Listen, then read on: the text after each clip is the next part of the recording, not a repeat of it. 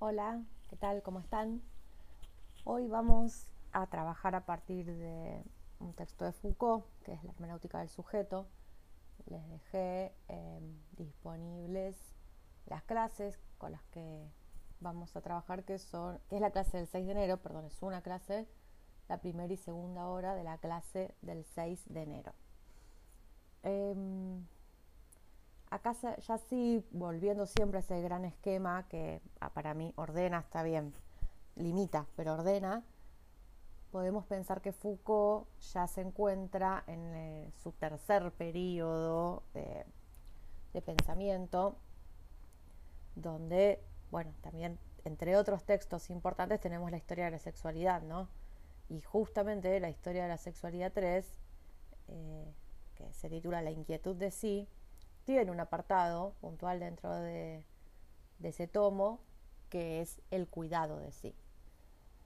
Eh, en este tercer periodo, Foucault va a trabajar eh, temas que, o va a pensar más temas que tienen más, eh, más relación con, lo ético-político, si quieren, en Foucault, como críticas al liberalismo, al neoliberalismo, y más precisamente en clave Foucaultiana, como siempre, a la construcción de la subjetividad neoliberal. Puntualmente, la hermenéutica del sujeto, lo que hace Foucault es retomar de los helenísticos, romanos y no, y los griegos, referencias para pensar una práctica ética. Una práctica ética por medio de la cual los sujetos se dan a sí mismos ciertas tecnologías del yo, eh, justamente se las dan en esta práctica de convertirse en sujetos y acceder a la verdad. Estas tecnologías del yo son como un intento de transformación de sí mismo, de conversión de sí mismo. Entonces creo que lo importante de poder pensar esta última, este último texto, en este último periodo que vamos a ver de Foucault, después ya vamos a pasar a un texto de Butler, es eh, ver cómo el acceso a la verdad se da ahora en relación a nosotros mismos pero para darse requiere de una transformación de nosotros mismos. Y esa transformación tiene un modo puntual de darse que son las tecnologías del yo. Entonces, la pregunta de Foucault va a ser, ¿por medio de qué prácticas tenemos acceso a la verdad de nosotros mismos? Y para poder responder a esto, va a retomar fundamentalmente a las escuelas helenísticas, al estoicismo. Em, por eso la categoría que va a aparecer como clave también para poder pensar este texto la hermenéutica del sujeto es la de los ejercicios espirituales. De hecho, da una disputa con Adodas acerca de cuáles son esos ejercicios espirituales. En todo caso, si a alguno le interesa puntualmente este tema, después les recomiendo otras lecturas. Em, pero en definitiva, estos ejercicios espirituales, pensados ya por las escuelas helenísticas, son prácticas de la espiritualidad para acceder a nuestra propia verdad y tienen que ver casi con una terapéutica, ¿no? Eh, incluso además de tener que ver con una terapéutica, además de pensarse desde una perspectiva ética, si tenemos en cuenta la introducción del tomo 2 de Historia de la Sexualidad, eh, ahí Foucault nos habla de las éticas de la estética de la existencia, ¿no? Entonces hay una estética y hay una búsqueda de lo bello. Hay una filosofía también como arte de vivir. Y un poco de eso se va a tratar. Después, si a alguien le interesa, puede recorrer también esa introducción para pensar el diálogo con el arte. Pero lo importante es que me parece que Foucault está retomando acá la necesidad de hacer de la propia vida una obra de arte o hacer de la propia vida eh, o hacer de la filosofía una práctica sobre nuestra propia vida. Y eso aparece bien claramente en la hermenéutica del sujeto. En este texto, entonces, tengamos en cuenta que, bueno, el proceso es ese, es hermenéutico, es interpretativo, pero es una interpretación que hacemos de nosotros mismos, de nosotros mismos en tanto sujetos modernos. Recuerden que la pregunta guía siempre es la misma, me parece, ¿no? ¿Cómo es que llegamos a ser estos sujetos modernos que somos? Siguen esa línea a pesar de estar volviendo hacia la antigüedad, sigue en esa línea. La pregunta siempre es tratar de pensarnos y pensar cómo llegamos a ser esto que somos o hacia qué tipo de subjetividad venimos también, ¿no? Bueno, volviendo entonces a estas tecnologías del yo de las que habla Foucault y que encuentra en la Grecia antigua, em, una categoría que va a aparecer aquí es la del cuidado de sí.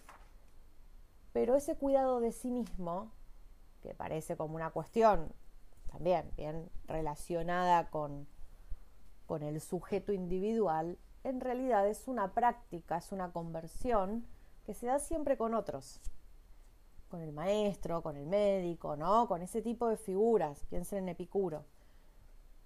Yo me doy la conversión a mí mismo, pero para darme la conversión a mí mismo, siempre hay un otro que es condición de posibilidad de esa conversión.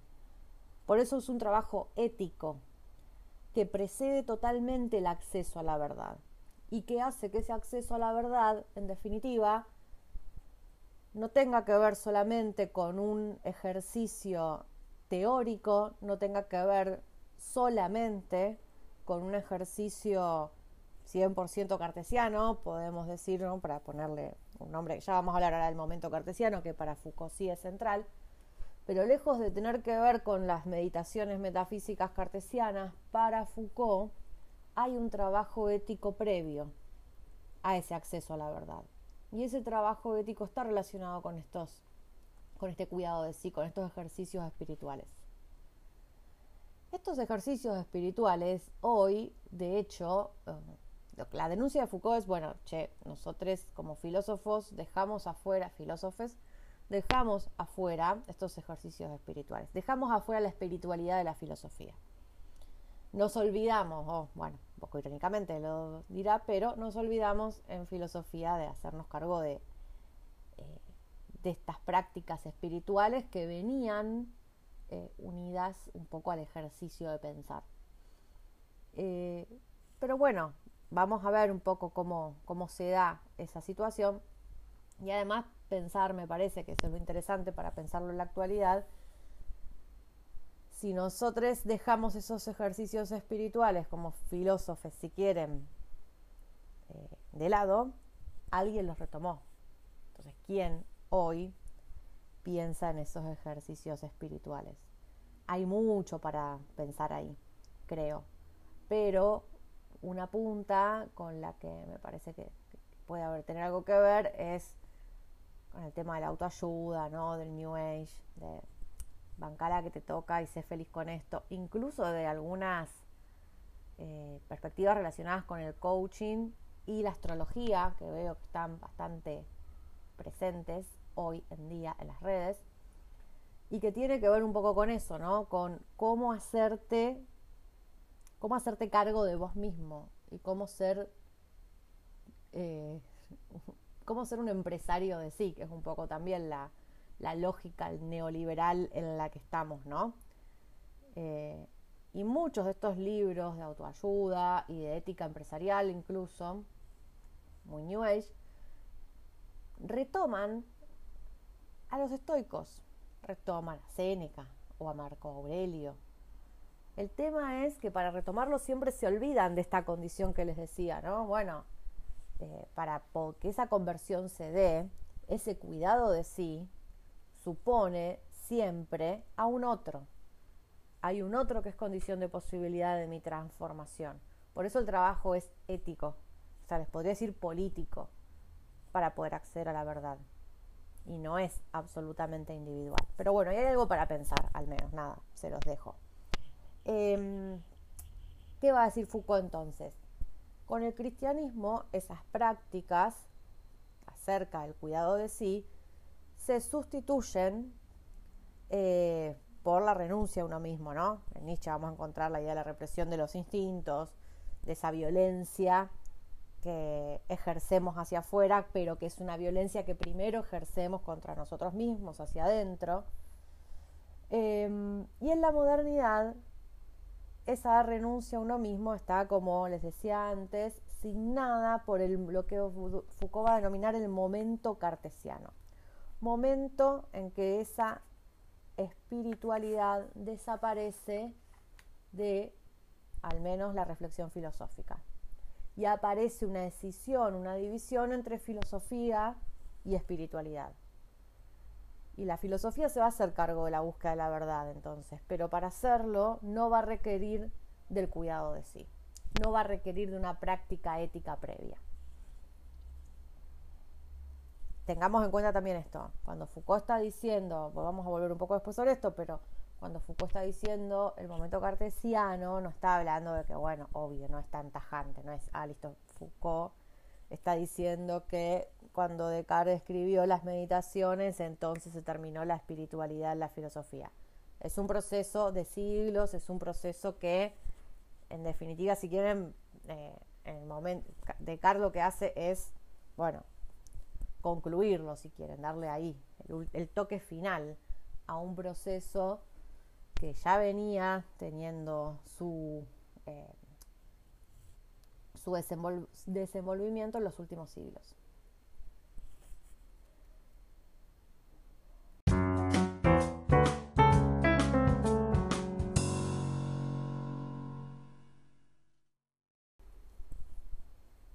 Retomar este tema, me parece que es importante pensar también la cuestión socrática, ¿no? Esta cuestión que nos preguntamos en filosofía acerca de Sócrates, su existencia, si fue, quién fue, si efectivamente es este Sócrates del que nos habla Platón, Genofonte, Aristófanes o quién, en definitiva. Em, hay un texto de Walter Cohen donde retoma estas clases de Foucault, la hermenéutica del sujeto, se llama Sócrates, el enigma de enseñar, y plantea también esta, esta cuestión socrática. Y habla de dos tradiciones que se hicieron cargo un poco de repensar la cuestión socrática, la anglosajona y la francesa. En la anglosajona, Sócrates es el conservador de una idealización de una democracia ateniense que ya no era tal, que estaba en decadencia, versus los sofistas, si quieren, que aparecían ahí como los transformadores. Y eh, la tradición francesa, que en otra línea ya ve a Sócrates como eh, un profesor, formador de los ciudadanos de una república, ¿no? Entonces la disputa hermenéutica acerca de quién fue Sócrates, si el de Genofonte, el de Platón, el de los socráticos menores también, que tan menores no eran, ¿no? los sirenaicos, los cínicos, eh, discípulos de Sócrates que iniciaron otras escuelas, no la platónica, y en este sentido, dentro de esta pregunta, de esta disputa hermenéutica acerca de quién fue Sócrates, eh, hay que ver qué lectura es la que nos ofrece Foucault un poco, ¿no? Eh, porque Foucault, en la hermenéutica del sujeto, se ocupa de la cuestión socrática. De hecho, también en el coraje de la verdad, también se ocupa en tres clases de la cuestión socrática. En la hermenéutica del sujeto hay dos clases puntualmente donde este tema está eh, perdón, tres clases en las que este tema está, está presente, ¿no? Eh, las primeras tres clases, y nosotros vamos a ver entonces ahora una de esas clases.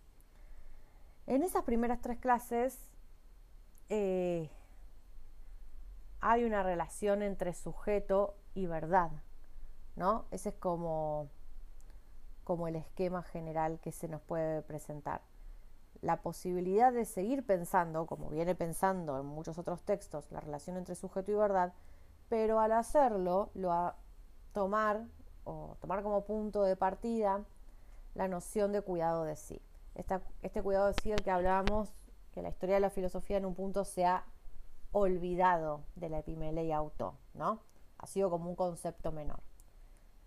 Foucault identifica tres periodos en los que este cuidado de sí aparece el periodo socrático-platónico, siglo V a.C., el periodo como la edad de oro del cuidado de sí, del siglo I y II después de, eh, después de Cristo, y el tercer periodo, que es como el pasaje del ascetismo pagano cristiano, del siglo IV y V después de, después de Cristo. Tengo un problema con Cristo, ¿qué me pasa? Después de crítico me sale. Bueno. Em, entonces, si hubo un olvido ahí en la historia de la filosofía de, esta, de este cuidado de sí como categoría necesaria para encontrar la verdad, hay que ver cuáles fueron las causas de ese olvido. Eh, las causas de ese olvido tienen que ver con este momento cartesiano del que hablábamos, ¿no? Pero ese momento cartesiano, reitero, no es René Descartes, 1596-1650, no es ese momento. Es un largo proceso que desplaza el foco de la existencia hacia el foco del conocimiento y hace que la vida y el conocimiento se empiecen como a escindir. En ese momento cartesiano representa la separación de dos cosas que estaban juntas, el cuidado y el conocimiento. El cuidado entendido como vida, como espiritualidad, y el conocimiento como acceso a la verdad desde la filosofía, ¿no? Esta decisión eh, hace que para conocer ya no me haga falta transformarme a mí mismo previamente. Entonces, no hay ninguna forma de experiencia o de ejercicio de ascesis, ¿no? de ahí la palabra ascetismo, que, sea necesario para poder acceder a la verdad. Em, la espiritualidad entonces ya no está del lado de la filosofía. Y esa espiritualidad tan propia de ese cuidado de sí era necesaria eh, como movimiento del sujeto. Vos no podías ser el mismo antes y después. Tenías que al menos pasar por un proceso de transformación que te garantice el acceso a la verdad. Entonces hay, una, hay un movimiento, hay una transformación, hay una experiencia de la filosofía como modo de vida, realmente como modo de vida como modo de vida que transforma, ¿no? como modo de vida transformador. Y eso era necesario para que vos seas capaz de acceder a la verdad. Sin eso no hay acceso a la verdad. El acceso a la verdad no era una teorización que hacías eh, vos solo con tu capacidad racional o vos con otros con tu capacidad racional.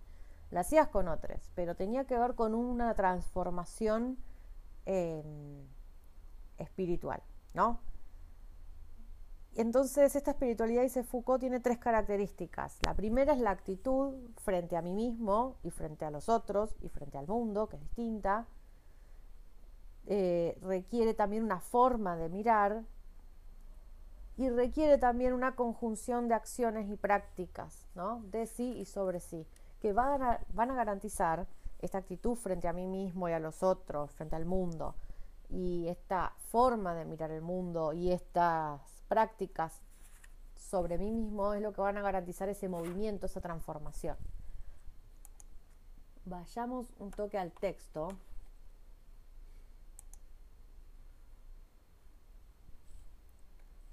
Y quiero que veamos allí algún, voy a leer algunos pasajes para poder ir pensando estas cuestiones.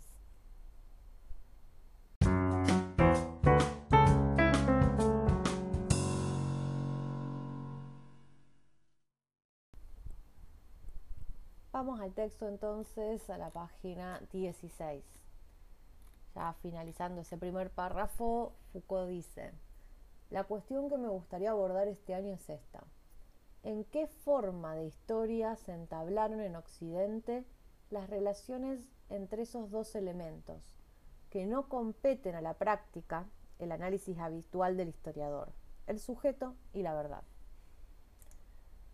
quiero resaltar esto porque me parece importante que veamos que seguimos en la misma lógica, ¿no? El objeto de estas conferencias sigue siendo en qué forma se dieron las relaciones sujeto y verdad. Para abordarlo vamos a hacerlo desde este lugar, no desde otros, pero sigue siendo la pregunta acerca del sujeto y la verdad, por eso es relevante para poder pensar que efectivamente los modos de acceder a esa verdad siempre son, o sea, siempre pueden pensarse a partir del lenguaje, ¿no? Entonces estamos siempre en esta misma, en este mismo esquema. Vayamos a la página 19, les diría, sí, 19. Foucault dice, en algunos textos a los cuales tendremos que volver, la regla conócete a ti mismo se formula mucho más en una especie de subordinación con respecto al precepto de la inquietud de, sí. El notice auton, conócete a ti mismo, aparece de una manera bastante clara y también en este caso en una serie de textos significativos en el marco más general del epimeleia auto, inquietud de sí mismo, como una de las formas, una de las consecuencias, una suerte de aplicación concreta, precisa y particular de la regla general. Debes ocuparte de ti mismo, no tienes que olvidarte de ti mismo, es preciso que te cuides. Y cierro la cita ahí. Em, de hecho, lo que nos va a decir Foucault acá es esto, ¿no? Aunque no sepamos exactamente en qué sentido se dio el conócete a ti mismo en el culto de Apolo, todo lo que quieran, sí sabemos que aparece en la filosofía con el personaje de Sócrates, ¿no? Y retoma, entre otros textos platónicos, la apología de Sócrates, un texto, ya saben, espero que lo hayan leído y si no también les recomiendo que lo lean, em, que es un texto bellísimo, este texto de juventud, de la defensa eh, que hace Sócrates en el Lofer del siglo V Cristo. Y mm, lo que destaca Foucault es que en esa defensa él dice un poco esto, ¿no? Yo me descuidé a mí mismo para cuidarlos a ustedes y ustedes me condenan, ¿no? Esta idea de que lo que la pitoniza diciendo que Sócrates es el más sabio, esta idea de este maestro ignorante Rancière, lo que lo hace más sabio es que es el que reconoce su ignorancia, pero justamente esa práctica del sabio Sócrates Em, tiene que ver con este ejercicio de, la inquietud de sí, ¿no? De ocuparse de sí mismo para ocuparse de los otros. Em, la filosofía platónica es, en principio, eso, un gobierno de sí. Nadie puede gobernar a otros si no se puede gobernar a sí mismo, ¿no? Esto aparece también en el texto de Foucault, el gobierno de sí y de los otros. Platón, cuando habla del rey filósofo, dice, sí, filósofo rey está bien, pero no es necesariamente filósofo. Es alguien que tiene que tener un gobierno de sí, es alguien que tiene que haberse puesto en duda, tiene que haber hecho este movimiento del que hablábamos, tiene que haber hecho ese tránsito por la filosofía, por estos ejercicios filosóficos. Ese es el que tiene que gobernar ok, es filósofo, pero no es que por el hecho de serlo gobierna, sino que por el hecho de haber pasado por esta transformación es que puede gobernar. El poder de ese gobernante le viene de la experiencia de ese gobierno de sí. Por eso el adversario del filósofo rey es el sofista, ¿no? El que no tiene un compromiso con la verdad, el que no se gastó en hacer este ejercicio. O sea, ahí no hay ejercicio, no hay transformación de sí, para los sofistas. De hecho, hoy tenemos un poco este problema de que el acceso a la verdad eh, se nos transforma en esta gran, este gran debate donde no existe y lo que hay son solo interpretaciones y no hechos y aparece un poco en esta coyuntura me parece algo muy parecido a lo que pasaba, lo que se estaban debatiendo al menos los sofistas y Sócrates. Y me parece interesante pensar que si no hay acceso a la verdad o si lo, que, lo único que hay son interpretaciones y no hay este ejercicio previo, ¿qué hacemos entonces con la verdad? ¿Nos deshacemos de ella para siempre? Y ojo, no entendamos verdad, la verdad universal que tiene que oprimir desde un desde su pedestal a otras miradas. Entendamos verdad como práctica que me lleva a un suelo común, a un acuerdo, ¿no? La verdad entendida desde ese lugar. Bueno, me fui, pero sigamos con el texto, antes de que me siga yendo. Em, este, entonces, conócete a ti mismo, del que nos está hablando eh, Foucault, a partir de Sócrates en este caso, lo que nos dice acá en la página 20 es que es algo que se acopla, eh, se hermana a la inquietud de sí, ¿no? La epimeleia auto es el marco general en que el conócete a ti mismo aparece y se piensa. Entonces, eh, el conócete a ti mismo en principio está subordinada a esta inquietud de sí. Por eso me parece que es importante la referencia a Sócrates en la apología, ¿no? Esta figura que, a pesar de, del lofer que hay en el medio y todo, aparece para decirnos, ocupate de vos, ocúpense de ustedes, atenienses. Bueno, en la página 21, vamos a ver si es más por acá, no, más adelante, perdón, en la 22 aparece, eh, me parece algo que está bien claro, que son como cuatro cuestiones, ahí se Foucault, bueno, hay cuatro cuestiones a atender para pensar entonces cómo ocuparte de vos mismo, ¿no? Em, y vayamos a la primera, que es como ahí último renglón de la página 22. En primer lugar, son cuatro cuestiones, dice entonces, ¿no? En primer lugar, esa actividad consiste en incitar a los demás a ocuparse de sí mismos. Es la de Sócrates, pero se la encargaron los dioses. En segundo lugar, si Sócrates se ocupa de los otros, lo hace desde luego al no ocuparse de sí mismo, o en todo caso al descuidar por esa actividad toda una serie de otras actividades que pasan por ser en general actividades interesadas, rentables, propicias. Esto que aparece de Sócrates, que el reclamo que les hace, ¿no? Yo todo lo que dejé para ocuparme de ustedes y me pagan con este offer. Bueno, eh, evidentemente ahí también hay otra característica fundamental de este cuidado de sí, que se cinde de otras actividades interesadas, ¿no? Rentables para uno. Esa actividad, ese cuidado de sí, no es un cuidado de sí neoliberal. El cuidado de sí que está hablando Sócrates es otro, claramente. No es hacerte rentable a vos mismo, sino hacerte cargo de vos mismo en este ejercicio con otros, pero para otro fin. Fin es justamente la verdad. En tercer lugar, con respecto a sus conciudadanos, eh, perdón, en tercer lugar, y en este caso no cité bla, bla, Sócrates dice que con respecto a sus conciudadanos desempeña el papel de quien despierta la inquietud de sí, por lo tanto, va a considerarse como el momento del primer despertar. Esto, ya sabemos, es clave también en, general en la filosofía. Y por último, otra vez, la cuarta característica, al final de un pasaje que no les leí, la célebre comparación entre Sócrates y el tábano, ¿no? ya sabemos de esta célebre comparación de el tábano de la filosofía que está ahí picándote los sesos para que cuestiones y te cuestiones. Esta es esta es una, esto es una práctica, digo, esto tiene que ver con el cuidado de sí como práctica.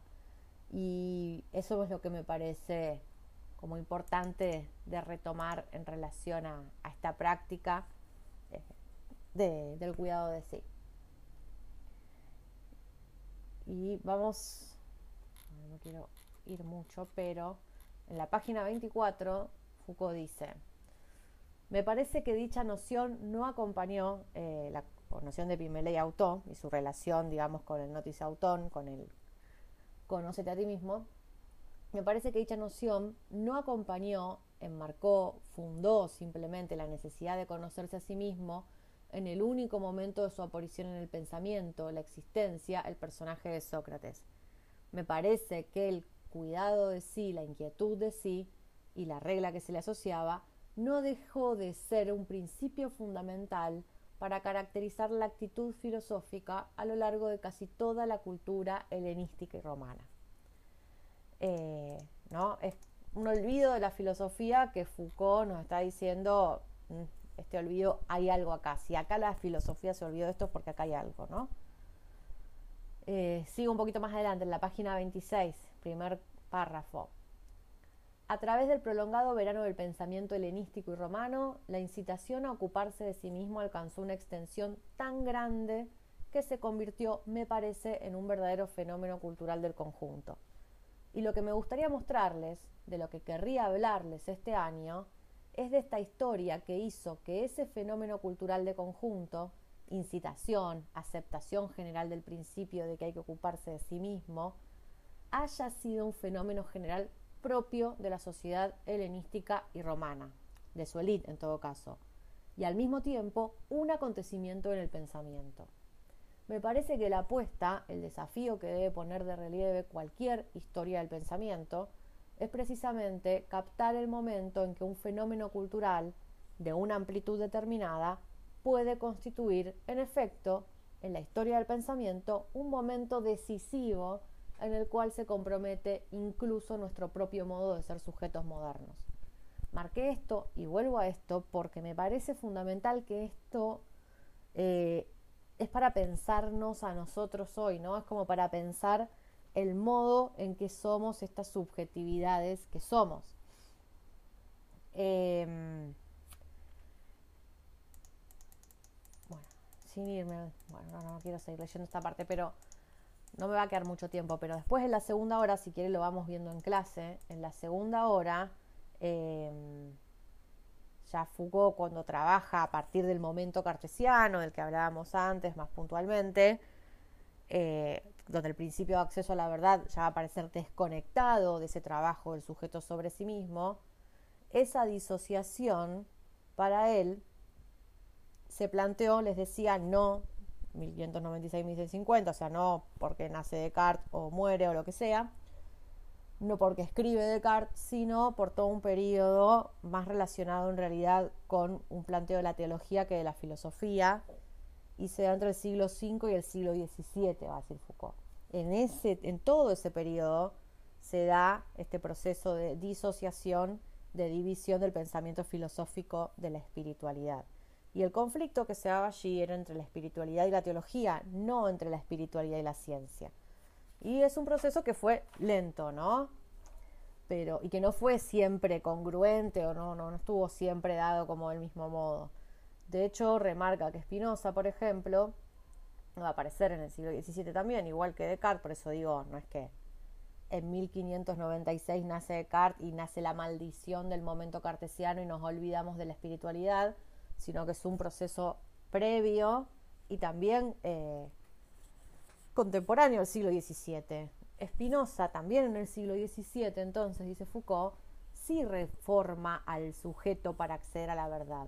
El Tratado de la Reforma del Entendimiento de Spinoza, como muchos otros tratados de reformas del entendimiento que también aparecen en este siglo, eh, suponen una actitud previa, ¿no? una actitud que el sujeto tiene que tener para poder acceder a la verdad.